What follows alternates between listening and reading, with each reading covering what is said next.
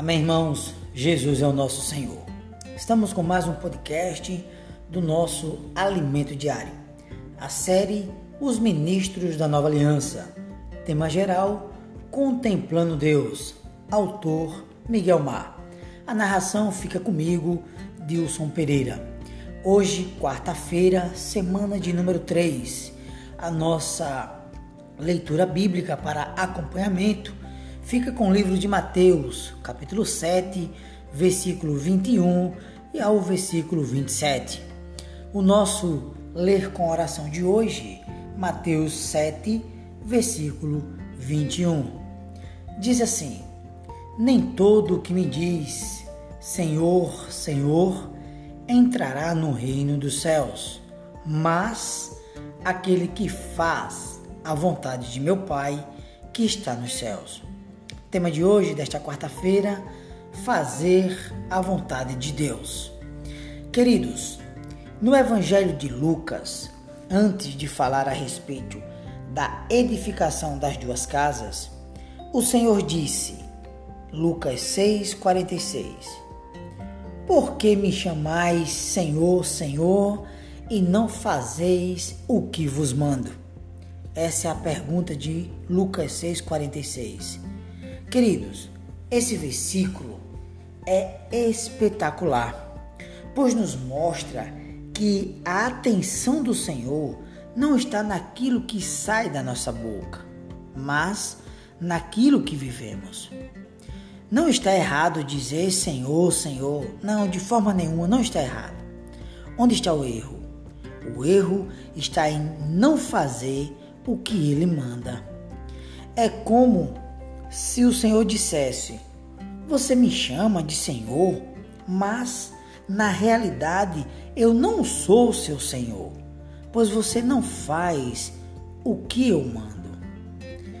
Queridos ouvintes, ouvir a palavra e mantê-la fora de nós nos traz conhecimento, que por sua vez nos dá uma falsa sensação de que ganhamos algo.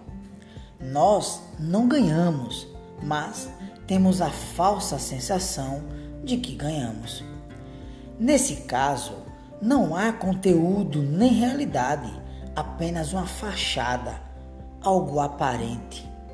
Entretanto, o que ouve e deixa Deus escrever em seu coração é aquele que recebe a palavra, cava, abre profunda vala até encontrar a rocha, até tocar Deus e lança aí alicerce para a sua vida.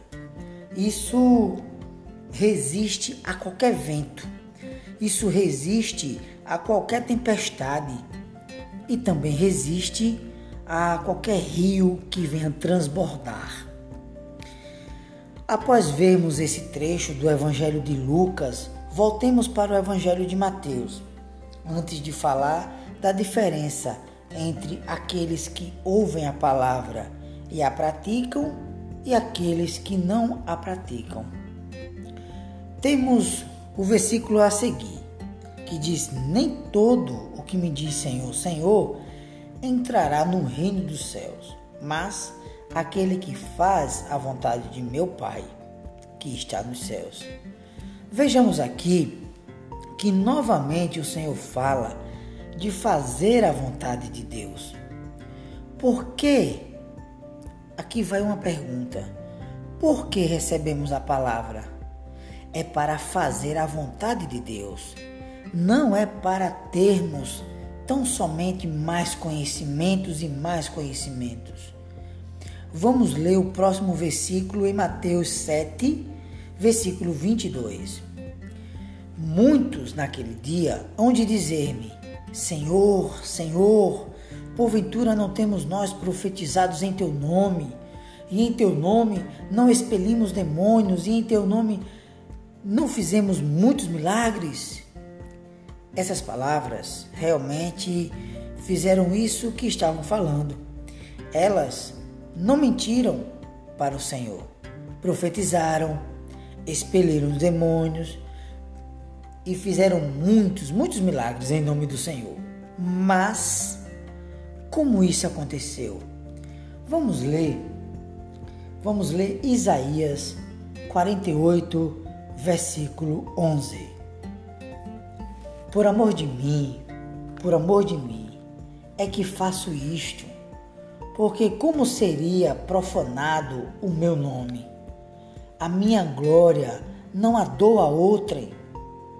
Queridos, eles usaram o nome do Senhor, portanto, ele fez os milagres por honra a seu nome. Não foi porque eles eram servos adequados que o Senhor fez os milagres. Os milagres vieram por causa do nome do Senhor. Ele honrou o nome de Deus. Por fim, ele lhes disse: Nunca vos conheci. Apartai-vos de mim, os que praticais a iniquidade. Ó oh, Senhor Jesus, Senhor Jesus, queridos, nunca os conheceu, ou seja, nunca os aprovou, pois eles não faziam sua vontade. Portanto, em nossa vida, em sua vida, em minha vida, devemos sempre, sempre buscar a vontade do Senhor. E para isso, precisamos deixá-lo escrever em nosso coração de carne. Essa atitude produzirá verdadeiros ministros da nova aliança.